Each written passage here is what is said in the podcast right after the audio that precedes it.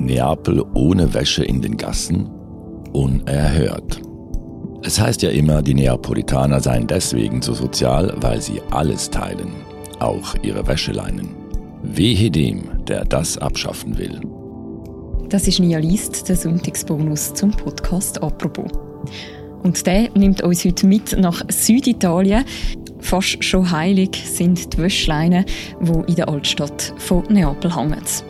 Und um die ist ein ziemlicher Streit entstanden. Die einen wollen, dass die Stadt moderner wird und die Wäschleinen verschwinden. Die anderen finden, genau mit dem verliert Neapel sein Herz. Und darum erzählt der Streit natürlich auch viel über die Geschichte dieser Stadt, wo bei Touristen immer beliebter wird und trotzdem wird seine Ursprünglichkeit bewahren. Der Tamedia-Korrespondent Oliver Meiler hat diese Geschichte aufgeschrieben Neapel ohne Wäsche in den Gassen unerhört ist erschienen im Tagesanzeiger und wird hier vorgelesen vom Tagiredakteur Jean-Marc Knia. Viel Spass beim Zuhören. Der Himmel hängt voller Unterhosen. Roter, schwarzer, grüner und weiße Bettlaken hängen da auch, gestreifte Hemden, Badetücher an Wäscheklammern, ein Wüstenhalter, hellblau. Und wie frisch es riecht in den Gassen von Neapel. Dasch, sagt Teresa Sola und dreht sich um zu ihrer Tochter. Maria, ist doch Dasch, oder? Für die gute Wäsche braucht sie Dasch. Für die weniger feine reicht Blue Oxygen. Soft Liquid Gel, 3 Euro. Teresa Sola erhebt sich vom Stuhl von ihrem Basso, wie sie die ebenerdigen Wohnungen in den armen Quartieri Spagnoli nennen, Türe und Fenster immer offen zur Straße und holt die Flasche mit dem billigen Zeug. Das hier, sagt sie und schaut kritisch drauf. Ja, das geht zur Not auch. Wieder rast ein Motorrad vorbei, dröhnend laut. Teresa Sola kneift die Augen zu, als schlösse das auch die Ohren. Sind sie nicht wunderbar, die Quartieri Spagnoli? Wir haben ein schönes Herz, sagt sie. Dass sie einmal über ihre Wäsche befragt würde, hätte sie wohl nicht für möglich gehalten. Nicht in ihrem Alter, nicht auch das noch. Aber die Wäsche in den Gassen Neapels ist gerade ein Politikum. Es drohte Unerhörtes. Es drohte Unerhörtes. Eine historische Zäsur, nicht weniger. Die Stadt wollte sie verbieten. Man stelle sich das mal vor.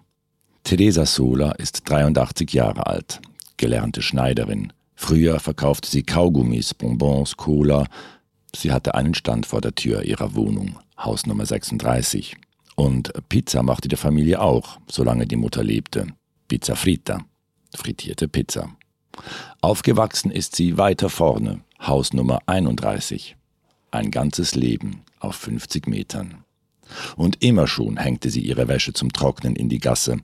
Die kleineren Stücke kommen an die Schnur an der Mauer auf der anderen Straßenseite, der Rest an den Draht unter dem Fenster des Schlafzimmers.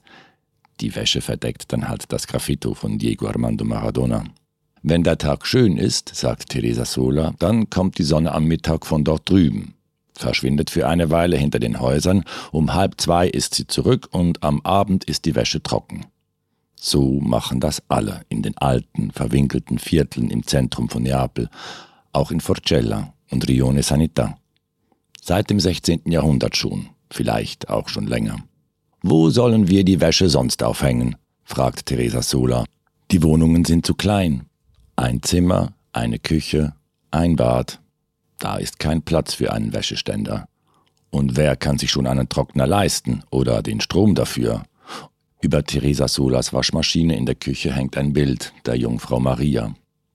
In den oberen Stockwerken spannen Schnüre quer über die enge Gasse, von einem Haus zum anderen, von Balkon zu Balkon, von Fenster zu Fenster. Mal ist die linke Straßenseite dran mit Waschen und Trocknen, mal die rechte. Manchmal tauschen die Nachbarn die Tage, auch spontan. Das schafft Bande fürs Leben. Die Neapolitaner sagen von sich, sie seien deshalb so sozial, weil sie alles teilten, auch die Wäscheleine. Den Touristen mögen die Banistesi, die aufgehängte Wäsche, wie eine hübsche Folklore vorkommen, das neapolitanische Fotosujet schlechthin. Sie stehen dann in der Gruppe unten an der Via Toledo und fotografieren rauf in die bunten Gassen.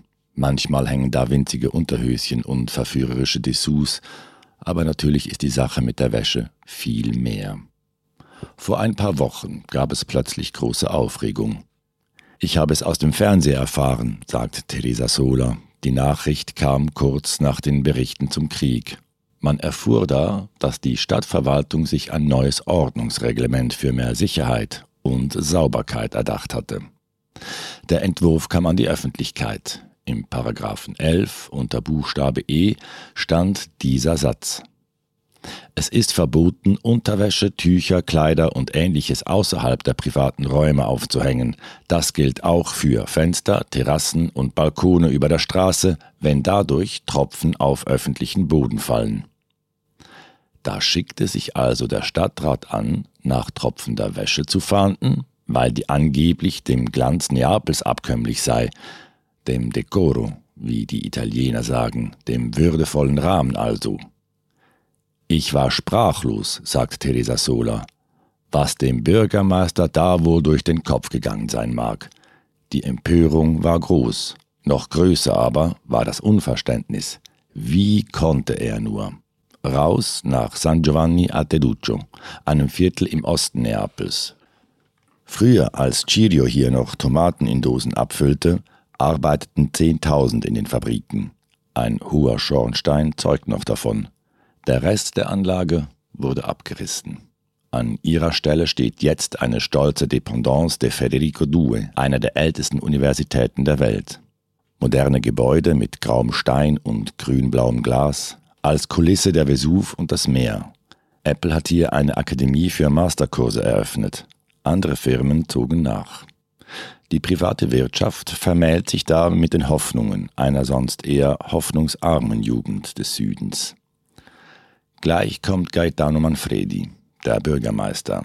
Er ist erst seit einem halben Jahr im Amt, davor war er lange Rektor der Federico Due gewesen und Minister in Rom für Universitäten und Forschung. Manfredi war es auch, der Apple nach Neapel gebracht hat, damit die Unterrichtsmethoden endlich revolutioniert werden, es gab Widerstände. Wie kann es anders sein? Heute aber ist Festtag. Die Vizepräsidentin von Apple ist angereist. Studenten präsentieren ihre Apps. Eine Handyhilfe für Blinde und Sehschwache ist dabei. Manfredi sitzt in der ersten Reihe. Ein dünner Mann, 58 Jahre alt. Die Hände hält er gefaltet vor den Mund. Als er dran ist, wird er so vorgestellt. Er hat 3000 Professoren überzeugen müssen, dass diese Idee mit Apple eine gute ist.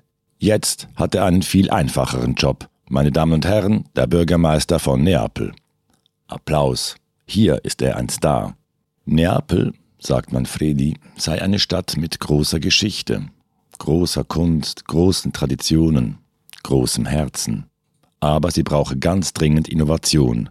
Sie müsse sich an den Wandel der Welt anpassen, an die Moderne. Muss sie das wirklich? In allem? Verliert sie dann nicht ihr schönes Herz? Bremsen Leute wie Teresa Sola etwa die Moderne? Manfredi steht jetzt in einem Seitengang. Eine Viertelstunde hat er, dann muss er weiter. Ja, dieses Bremsrisiko besteht, sagt er.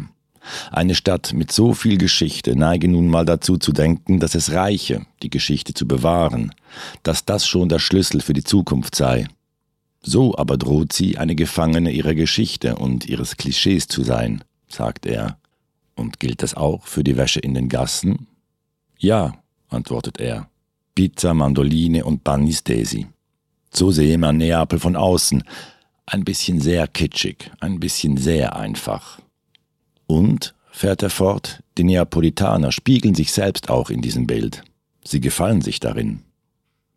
Klar, sagt er dann und lächelt, die Wäsche gehöre zu Neapel, das solle auch so bleiben. Der Entwurf ist vom Tisch, weggeblasen von einer Empörungswelle. Manfredi hätte sagen können, okay, das war kurz gedacht, tut mir leid, aber das tat er nicht. Er flüchtete sich in Ausreden. Der Entwurf sei alt gewesen, sagte er, eigentlich schon überholt. Und die ganze Polemik? Völlig unnötig.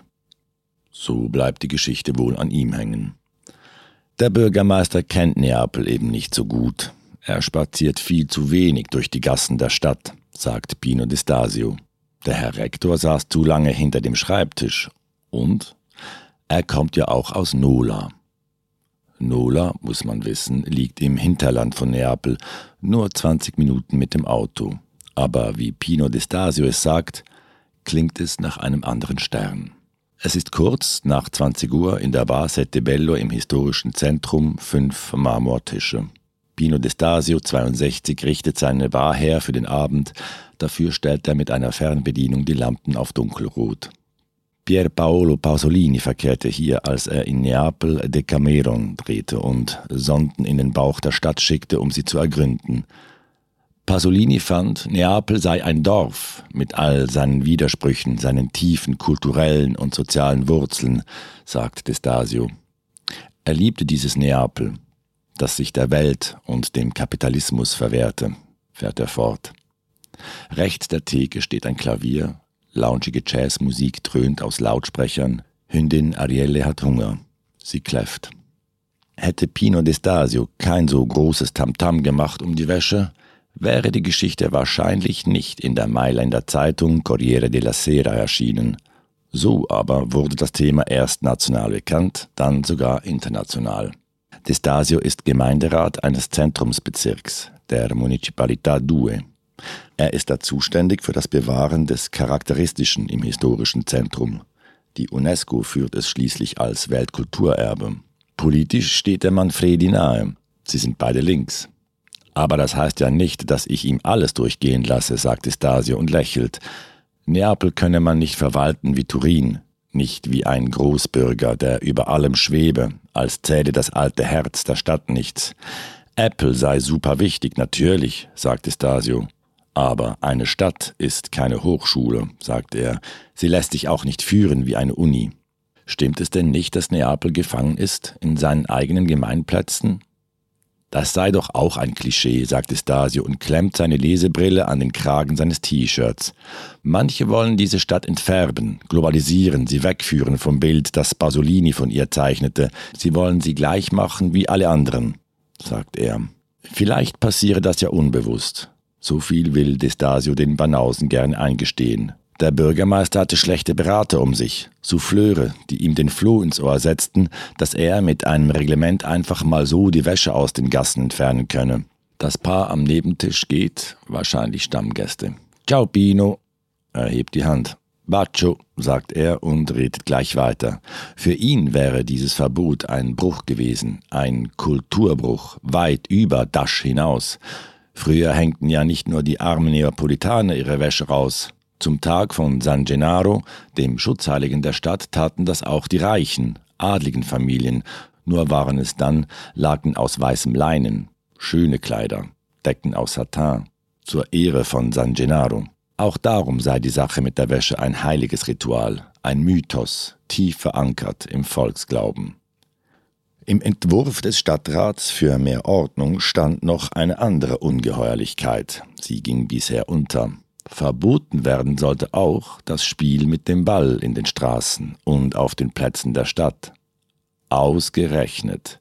Man sieht in Italien nicht mehr viele Kinder Fußball spielen in den Gassen. Vielleicht liegt es an den vielen Playstations, sicher aber auch an der aggressiven Touristifizierung der italienischen Kulturstädte, wie Destasio es nennt.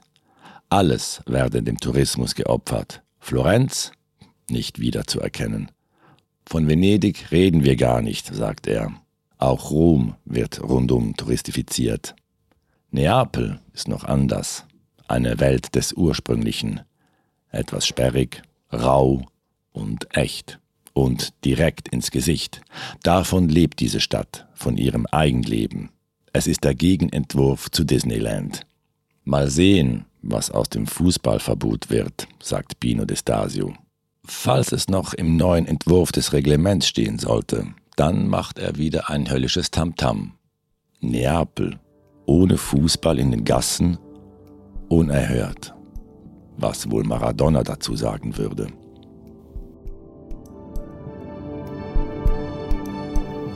Neapel ohne Wäsche in den Gassen unerhört ist ein Text von Oliver Meiler. Erschienen ist er im Tagesanzeiger und bei allen anderen Tamedia-Titeln. Und vorgelesen wurde er vom Tageredakteur Jean-Marc Knia. Und das war der Sonntagsbonus zum Podcast «Apropos». Die nächste Folge von uns, die hören ihr morgen wieder am Montag. Bis dann, macht's gut. Ciao miteinander.